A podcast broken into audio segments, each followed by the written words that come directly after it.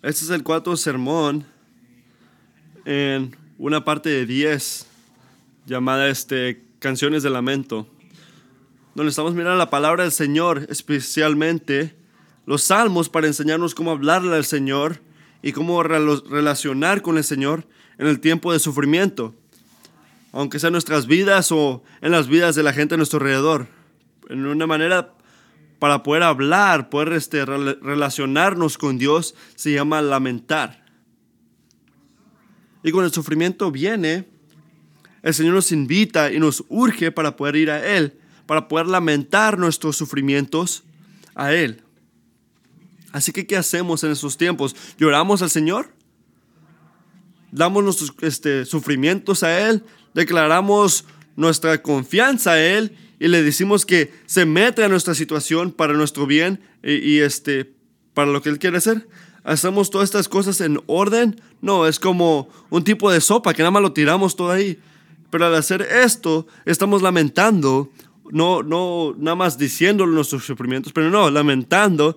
Y hemos visto esto este, especialmente en sufrimiento, en Salmos 5, cuando se trata de sufrimiento por este, nuestros propios pecados, o Salmo 6, cuando estamos hablando sobre nuestro sufrimiento, el sufrimiento cuando somos inocentes todavía. Y mientras llegamos al medio de esta serie, pienso que hay dos cosas que hay que recordar. Dos cosas. La primera es esta. Eso es para estos que están sufriendo en este momento. Cuando se siente difícil, que los sufrimientos de la última semana, que han estado ahí una y otra vez, que te estás sufriendo y te estás sacando la vida a ti. Algunos de ustedes saben lo que se siente eso. Viniendo aquí este domingo para hablarle a Dios por su predicación, se puede sentir muy, muy difícil. Y quiero decirles que se identifiquen si pueden relacionarse con esto. Eh, pero en ese sufrimiento hay algo muy poderoso, una tentación muy grande para separarnos de las cosas de Dios. Así que recuerden esto. Es un, algo de recordarles a ustedes. Especialmente en los momentos o en las mañanas que no quieres hablarle a Dios, allí es cuando lo tienes que hacer más. Recuerden eso el Señor te quiere dar vida. Y Él lo quiere hacer por su palabra. Tienen que recordar eso. El Señor quiere darte vida. No venimos a Dios porque nos sentimos vivos. Vamos a Dios porque nos sentimos muertos y porque Él es un Dios que le gusta dar vida, que lo hace por sus palabras en Juan capítulo 6, versículos 16. Después de esto, muchos discípulos se dieron la vuelta y no caminaron con él.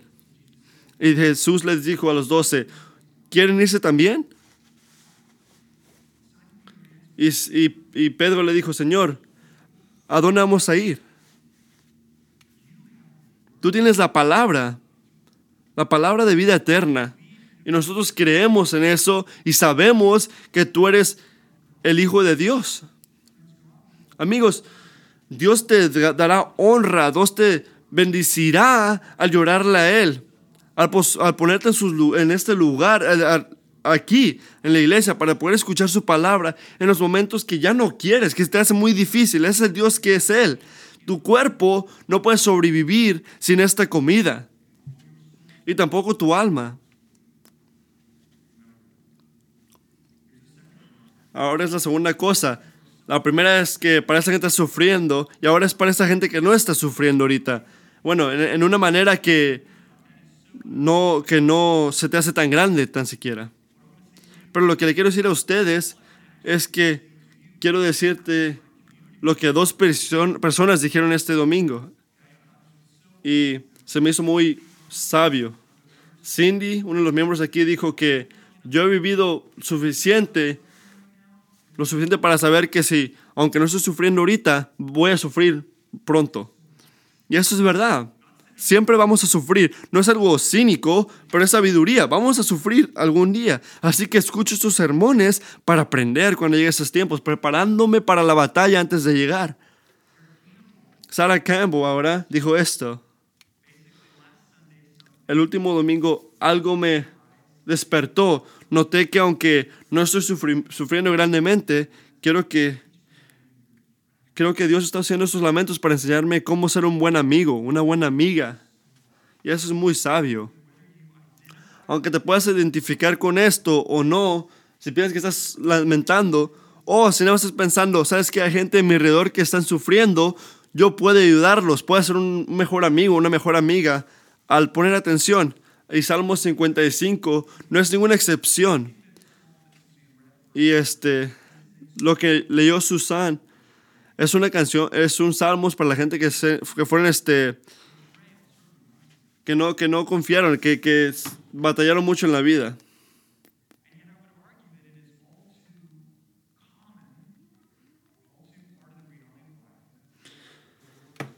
El Señor regresa y nos enseña, eh, enseña que hay que confiar en Él. Este, este Salmos es para la gente que fue traicionada. Mucha gente, estamos en un mundo quebrado, un, un mundo que ha caído y tenemos que agarrarnos de la iglesia. Muchos de los momentos más difíciles de traición le pasó, ocurrió con alguien que pensabas que tú podías confiar, tu esposo este, te hizo trampa, infiel, o tu mejor amigo se dio la vuelta, o un trabajador ya no te escucha, o alguien quebró un contrato, todo tipo de traición. Y esos momentos, cuando te enojas o estás sufriendo, están este, sobrepasando en tu alma. Tienes, te pones a pensar, ¿cómo lo pudiste hacer? ¿Cómo lo hiciste? ¿Cómo tú, de todas las personas en este mundo, hacerme esto a mí? Necesitamos este salmo. Porque en este salmo, el lamento de David toma nuestros corazones quebrados en su mano. Toma nuestros corazones y nos guía para poder responder apropiadamente. Es una de las promesas más preciosas de toda la Biblia. Y es esta. Dios es fiel cuando la gente no lo es. Dios es fiel cuando la gente no lo es. Si te traicionaron,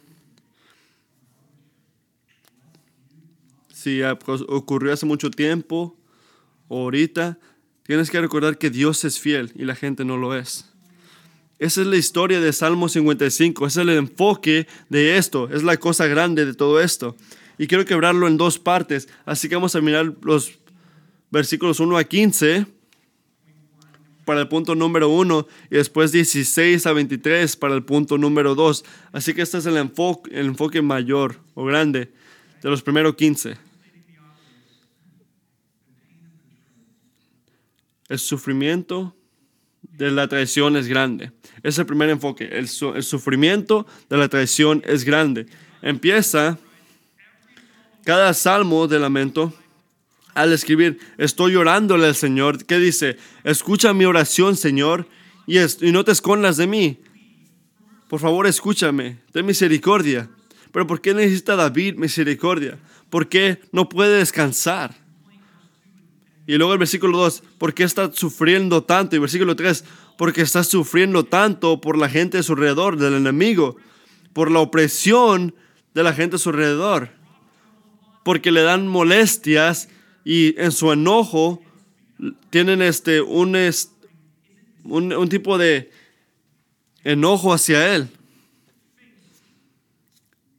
la cosa en este versículo es porque tiene una cara humana y esa cara, esa gente, están, su, están, este, están este, haciéndolo doler, están este, haciéndolo sufrir en estos tiempos. Y me pregunto cuántos de ustedes han sentido eso, sufrimiento, intentar navegar la vida en un, en un, este, en un mundo así, que la gente te está tirando una y otra cosa.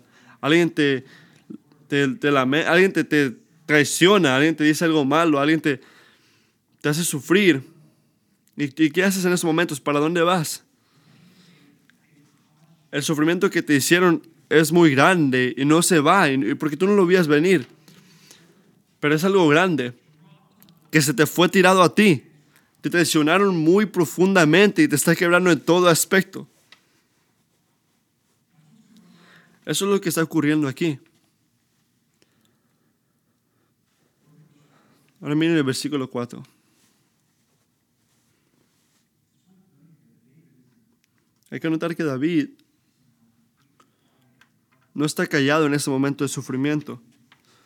¿Dónde agarramos eso? Que la gente se calla en el momento de sufrimiento. No, hay que llorarle al Señor.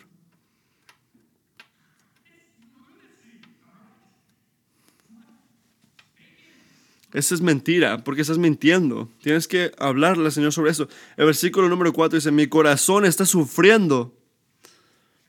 El terror de la muerte han caído sobre mí. El miedo está en mí. Y el horror está sobrepasándome. Y mientras leo estos versículos esta semana, me recuerdo que mucha de mi vida cristiana ha sido difícil, si no imposible, para que yo pueda, este, pueda entender el sufrimiento este. Hasta hace unos años lo puedo entender. Cuando estaba en un tiempo de sufrimiento en relaciones, que no era como una cosa que he sentido yo antes en mi vida. Y para decir que mi corazón estaba batallando, se sentía como algo muy corto. Decir que estaba difícil se sentía muy poco. Me despertaba muchas veces en la noche en esos tiempos, lleno de sudor, temblando.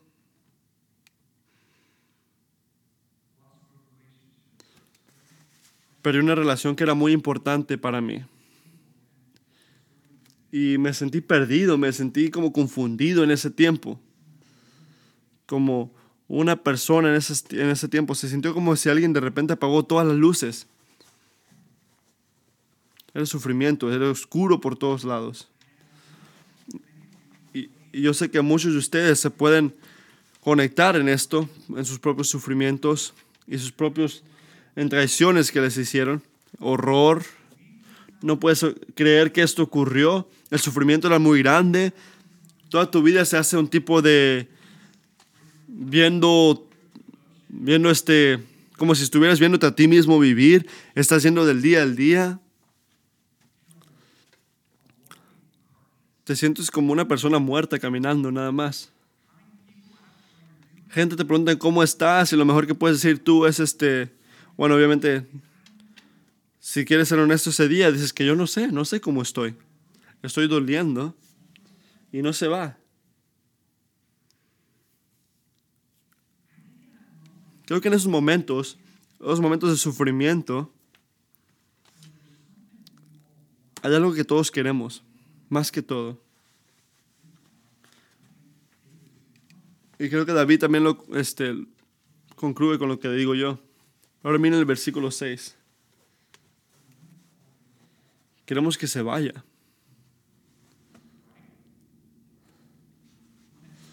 Queremos escaparnos de sus momentos. ¿Cómo quisiera tener las alas de una paloma y volar hasta encontrar reposo? Encontrar reposo es lo que queremos. Muchos de ustedes han seguido todo el drama que está ocurriendo con todos esos huracanes que están ocurriendo ahorita, ha estado medio loco todo. Y si no sabías, el huracán Irma este, destruyó a las Caribes. Era categoría 5. Y el viento iba de 157 millas por hora. eso es loco. Imagínate, ponte en esa situación estando en el medio de la nada y que de repente caiga este viento. No hay nada alrededor, no hay nada donde esconderte, nada más tú y algunas, algunos árboles. El viento empieza a correr fuertemente, las olas empiezan a correr rápidamente, el agua está a tus rodillas, de ahí ya no puedes ver, y el viento empieza a levantarte del agua y te quiere mandar al aire. Nunca he intentado esto yo, pero yo me imagino lo fuerte que puede ser 157 millas por hora el aire y la manera que te puede tirar.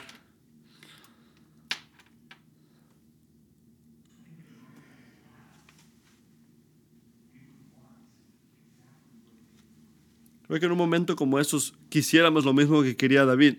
Queríamos alguien que nos cuide en esa tormenta. Quisiéramos alguien que nos pueda proteger.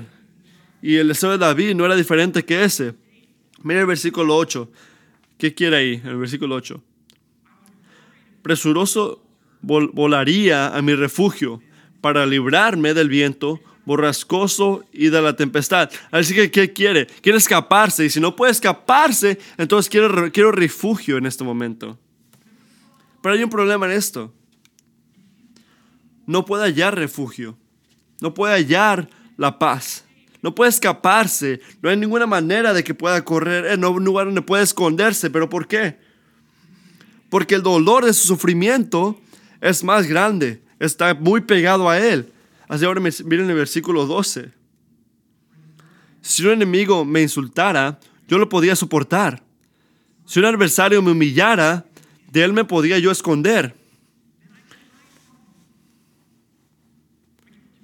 Podemos reconocer eso, que David está acostumbrado a poder este, a, cuidarse de sus enemigos. Toda la gente que iba contra él. Él sabía cómo este, pasar con eso. Te, agarrabas tus soldados y los destruías antes de que te destruyeran a ti. Y él lo sabía hacer, él, sabe cómo hacer eso. Sabe cómo protegerse de sus enemigos. O alguien que va contra él, o si alguien habla mal de él, o si no quiere pelear. Él sabe esconderse sobre ellos, si hay que decir que no tiene suficiente gente. Sabe esconderse de la gente que está, que está este, por punto de matarlo. Él sabe cómo huir de esa situación, ir a Jerusalén, él también sabía cómo esconderse de toda esta gente. Este, al hacerse para atrás y sabía ir a su familia y sus amigos, él sabía cómo hacer eso, sabía cómo correr de esas situaciones, pero esta vez era diferente. Era diferente. Él no puede hallar este hallar reposo, no puede hallar refugio, porque la ciudad donde vive, el lugar donde pensaba que él podía ir, está que está llena de, violencia. Su único refugio está lleno de violencia, día y noche, puro, pura violencia. No nada más están presentes, están controlando todo. Y el sufrimiento está a todo alrededor. De repente hay un lugar físico en tu vida que en los momentos más difíciles de tu vida has sabido que puedes ir ahí para estar este, protegido y tener refugio. Cuando todo falla, tú sabes que podías ir ahí y hallabas refugio. Ese lugar, esa casa, esa ciudad, ese trabajo.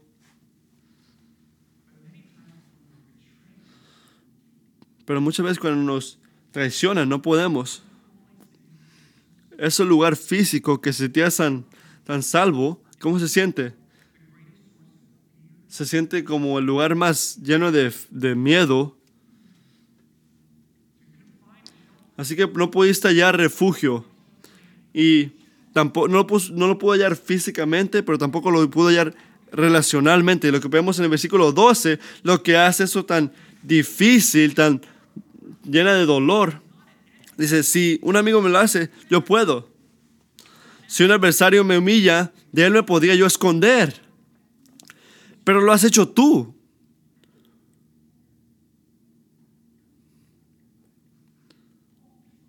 De toda la gente lo has hecho tú. Un hombre como yo, mi compañero, mi mejor amigo, a quien me unía una bella amistad, con quien convivía en la casa de Dios.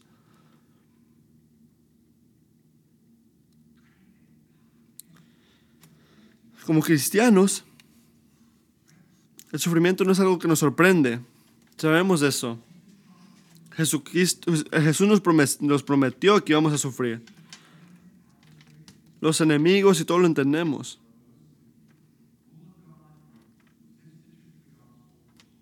A la gente que va contra Dios, gente que se dedica nada más a maltratar a la gente de Dios.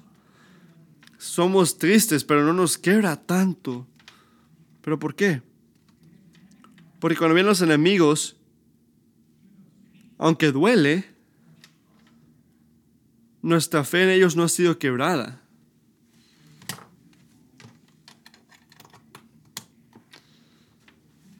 Eso es lo que hacen ellos. Así que duele y todo, pero no nos quebra.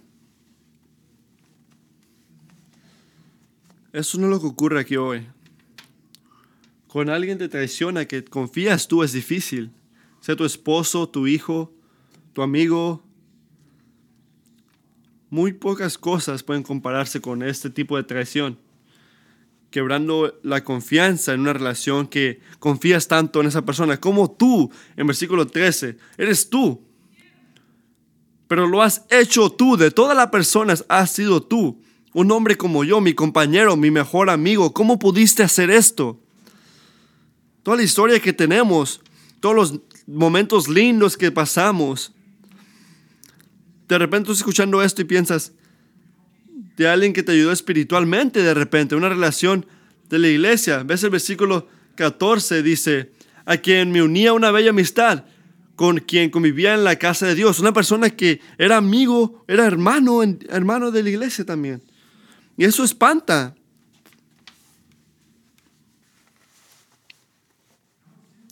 Y simplemente quiero que noten que las expectativas son poderosas.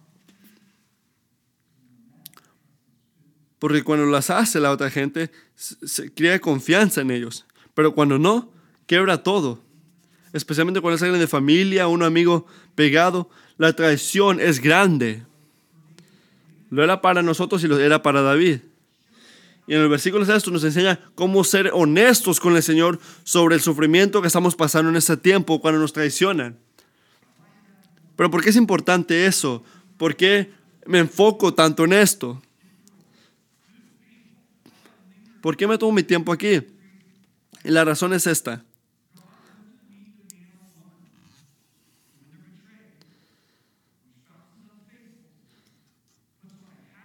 Dios no necesita una mujer o un hombre que cuando lo traicionan ponga una sonrisa y pretenda que todo está bien.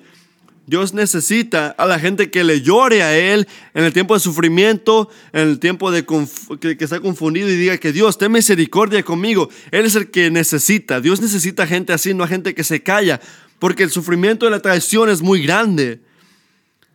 Esa primera parte de Salmos 55. El sufrimiento es muy grande, no te lo, ah, no te lo calles. Hay otra razón que lloramos al Señor y esa es que es esta es el punto número dos. El poder de Dios nos puede calmar.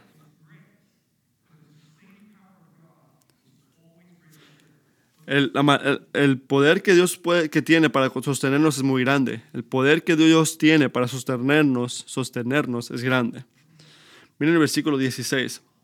Pero yo clamaré a Dios, el Señor me salvará.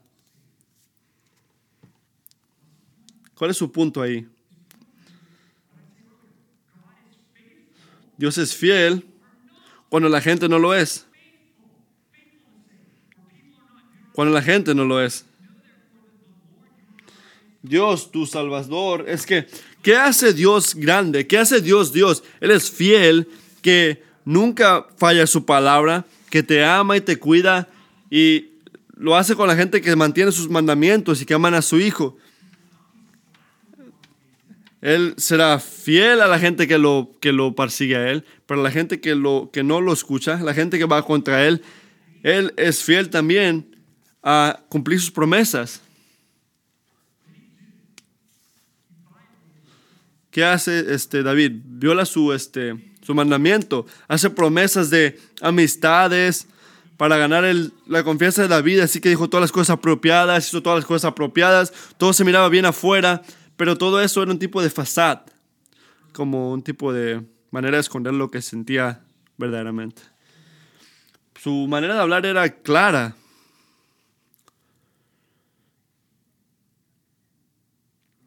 Hermanos y hermanas, eso no es lo que es Dios. Tu Dios no es así. Tu Dios no es así. Él no viola sus palabras. Él las mantiene. Porque Él es un Dios fiel. No hay nada malo de Él. Todo es perfecto. El quien Él dice es ser, el quien dice ser es, es Él. Su integridad es, no, no, no se puede cuestionar. Él hace lo que dice, Él hace lo que le piden. Lo que Él ha prometido se hace. Porque nos ama eh, firmemente. Isaías Isaías 46, 3 a 4 dice, escúchame familia de Jacob, todo el resto de la familia de Israel, a quienes he cargado desde el vientre y he llevado desde la cuna, aún en, en las veces, cuando ya, cuando ya tienen canas, yo seré el mismo, yo los sostendré, yo los hice y cuidaré, y cuidaré de ustedes, los sostendré y los libraré. Eso es increíble. Él es un Dios que salva, que libera que sostiene. Y Él enseña su fieldad en este mundo al ser fiel para salvar. David no sabe cuándo, no sabe cómo, pero él sabe que el Señor está trabajando y es un Dios que salva. Así que le llama al Señor, confiando que el Señor lo va a salvar a él. No porque lo que David ve o porque lo que David piensa, pero porque por lo que Dios ya ha dicho. Por eso le llama al Señor.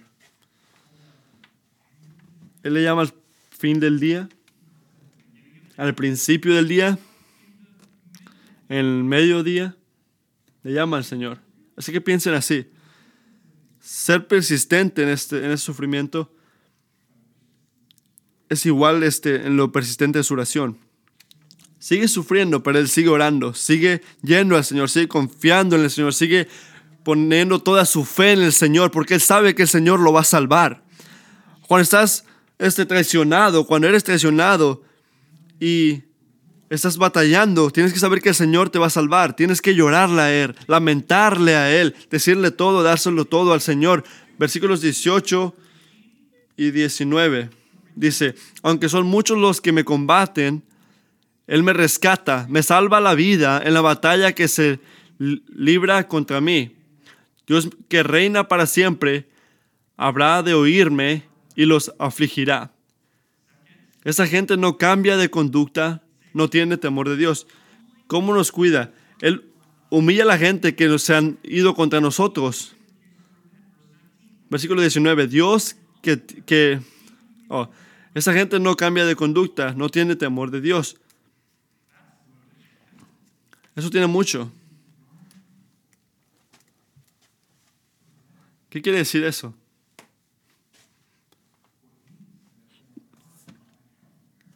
Quiere decir que nuestro Dios no es un tipo de superhéroe. No está corriendo por todo el mundo desesperadamente intentando cuidar a la gente, este, matar a los enemigos y que nos está salvando en el último minuto, como las películas. Yo pensé que ni le ibas a hacer Dios. No, Él no es así. Él es un Dios que es fiel y Él sabe, todo está controlado, Él sabe lo que está ocurriendo. Es un Dios eterno, un rey eterno del universo. No quiere recuperar su, su reino o controlar algo. No, Él está sentado en su, en su reino sabiendo lo que está ocurriendo. No lo quita nadie de ahí pensando, oh, quiero regresar a ser Dios otra vez. No, Él, es firme ahí. Él está sentado, ha estado sentado y continuará estado sentado ahí. No se moverá. y de nuestra mirada en este mundo, se ve como que una persona que nos traicione, este, no, no le va a pasar nada. Hay que ser honestos.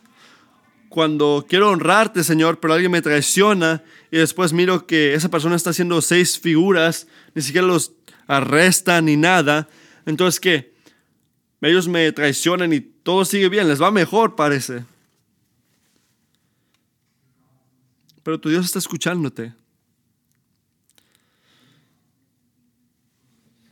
Su Dios lo está viendo.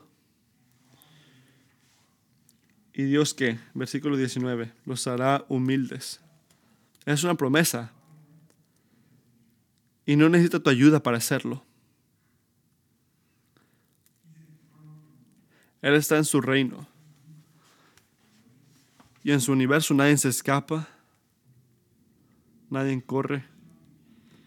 Eso no debe ser arrogante. Eso te debe llevar a tus rodillas y llorarle al Señor para que tenga misericordia.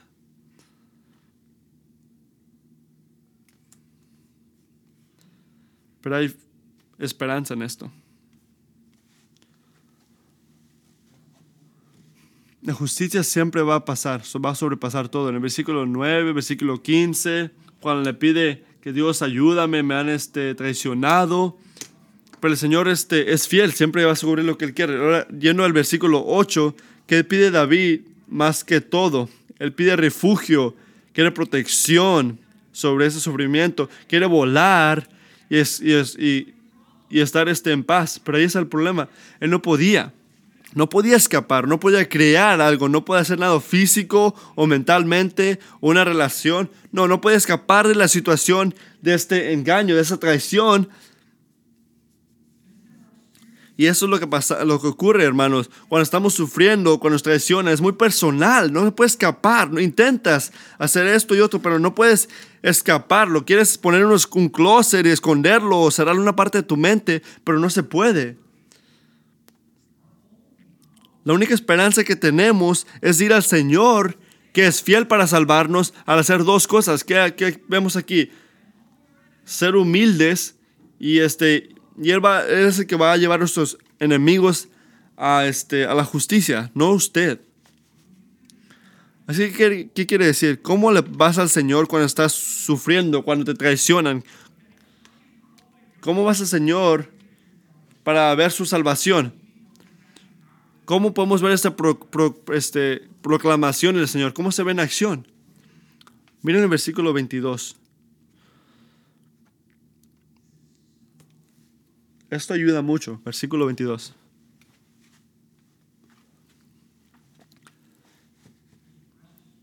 Hay una promesa muy preciosa en estos versículos. Y es verdad en todo tipo de sufrimiento.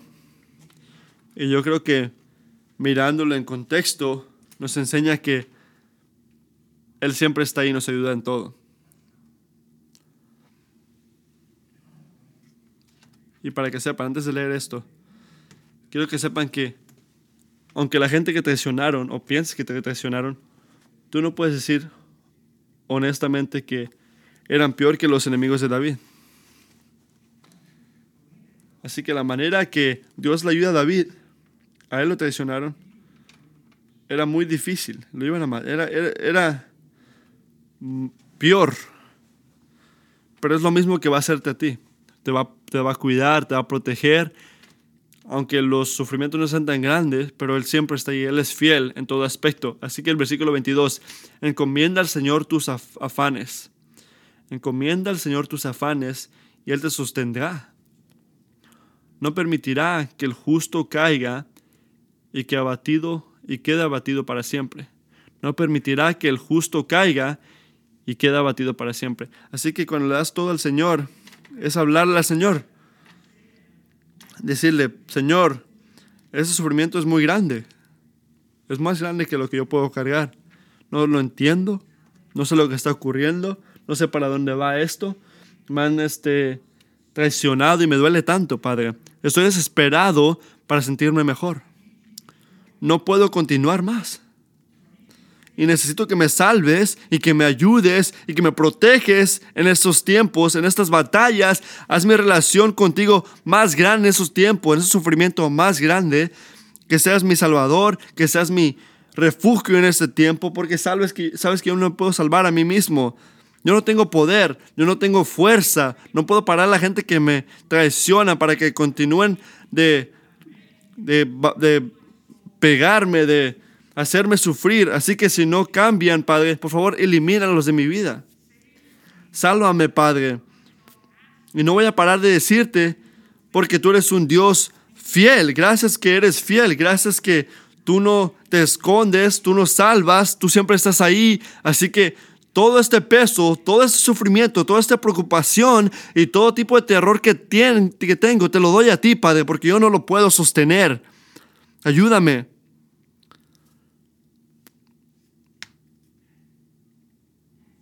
Eso es todo. No lo mantengas tú, dáselo al Señor. Dáselo, dale todo el sufrimiento a Dios, no lo mantengas tú. Y hay una promesa aquí. Él te va a sostener. Esa es la promesa. Lo que hacemos mucho es que lo mantenemos nosotros. Nos quedamos en sufrimiento nosotros y pensamos que tenemos la, fuerza suficiente.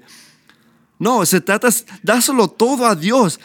Lo grande, lo, lo chiquito, das, dale todo tipo de sufrimiento al Señor. Es una promesa preciosa. Es buena todo, en todo momento.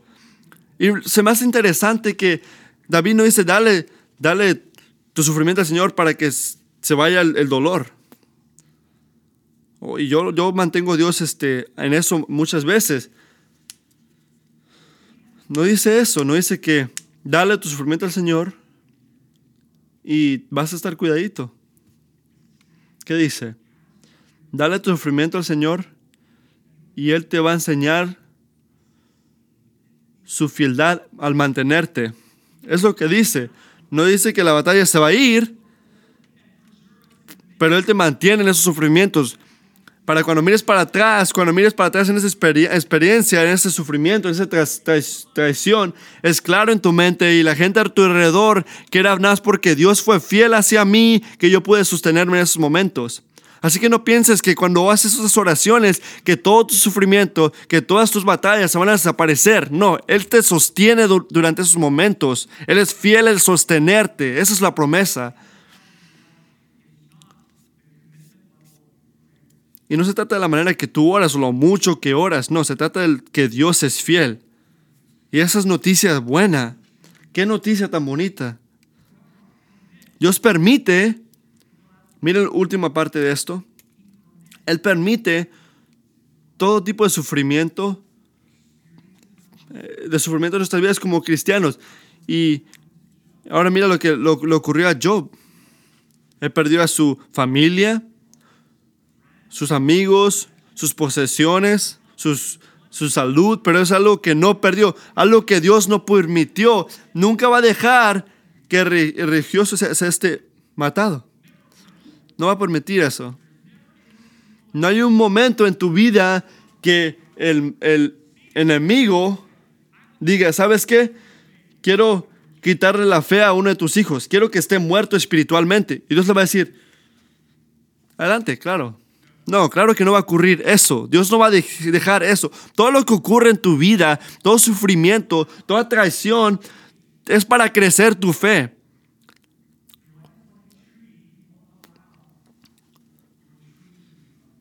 Si eres como un árbol, tú eres como un árbol, Dios está controlando todo.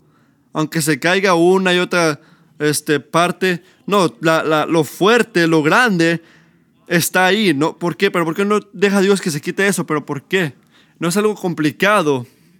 Porque tú, porque tú estás enfocado en Él, tú estás agarrado de Él, Él tiene tu mano, estás agarrado de Cristo. Y esa roca, esa salvación te va a mantener a ti cuando te sientes difícil, cuando te sientes como quebrado, cuando ya no puedes más.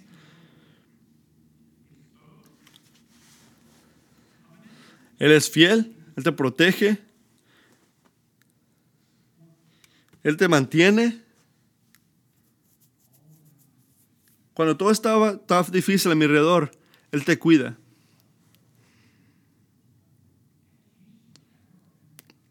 Y si de repente no piensa en eso usted, cuando se siente que Él ya no, ya no está ahí para ti, recuerda esto.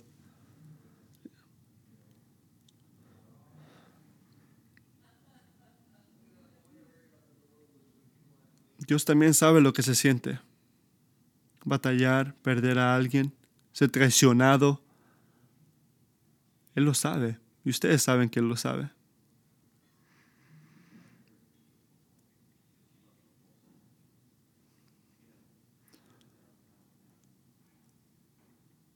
Porque nosotros lo hicimos, lo traicionamos. En ese jardín, cuando Judas lo traicionó con un beso. Se lo dio a los judíos por tres pedazos de metal. Y el sufrimiento de esa traición no se lo puede comparar a nada. Y todavía, ¿qué nos recuerda el Evangelio? Nos recuerda que Jesucristo, el sufrimiento y la traición, no nos separó de Él. Él no tuvo la última palabra. Dios tuvo la última palabra. Su palabra, su última palabra, era una palabra de vida. Lo último que dijo era una palabra de vida que levantó a Jesucristo de la muerte. Así que recuerden que la resurrección de Jesucristo nos enseña una vez más, nos enseña en la historia, para el pasado y para el presente y para el futuro, que Dios es más poderoso que todo lo alrededor. Y cuando tu corazón está batallando, ve ahí, no veas a ningún otro lado, ve la resurrección. Cuando estás batallando, cuando te traicionan, cuando estás sufriendo en cualquier manera, en cualquier aspecto, mira en eso, la resurrección de Jesucristo. Y confía en que Dios es fiel. Dios es fiel cuando el humano no lo es. Dios es fiel cuando el humano no lo es. El sufrimiento de la traición es muy grande, pero la manera que sostiene, el que te, te mantiene en sus tiempos es más poderoso, más grande. Y si estaba en la vida de Jesucristo, puedes estar asegurado que también va a ocurrir en tu vida, si tienes fe en Él. Así que nuestra esperanza en esos sufrimientos, en estas traiciones, no está al intentar imitar lo que hizo David, pero está en intentar imitar lo que hizo Jesucristo. Y que todos los que por fe están en Cristo sabemos esto, que Jesucristo y la historia de Jesucristo es nuestra historia y será nuestra historia.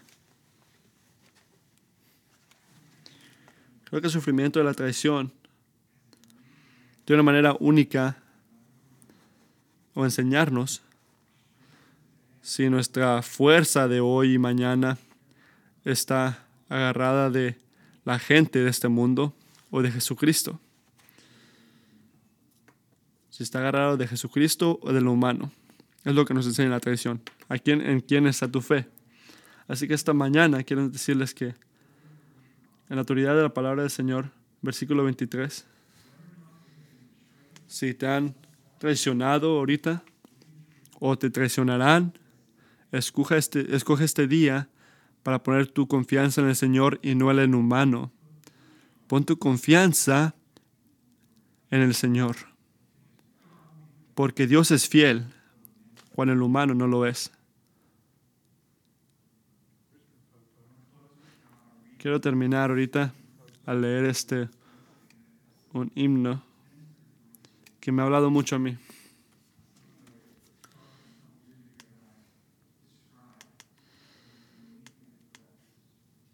Lo que preparé hace tiempo se hizo muy difícil para decirle esto a ustedes, pero fue muy bueno para que los pueda compartir esto.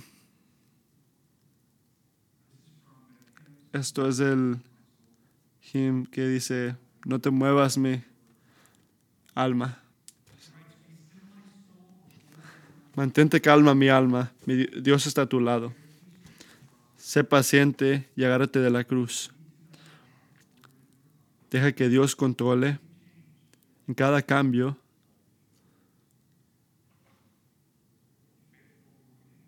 Él continuará siendo fiel. Calmado mi alma. tienes a alguien en Dios. Aunque estés sufriendo, al final va a ser todo lindo. Calmado mi alma, que Dios está en control y Él controla el pasado y el presente. Que nada se tiemble, ten confianza. Todo lo que sea misterioso se, va, se pueda ver al final. Calmado mi alma, que las olas y los vientos lo saben, que Él controla todo. Calmada mi alma. Cuando tus amigos se separan, y todo es batalla en el tiempo de llantos. Ahí debo saber el amor que Él me tiene a mí. Ese corazón que me mantiene.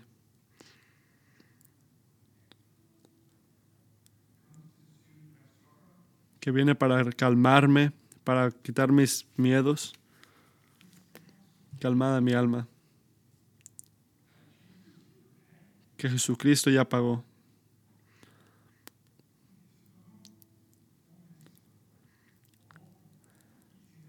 Y, y Él lo mantiene y nos sostendrá a todos.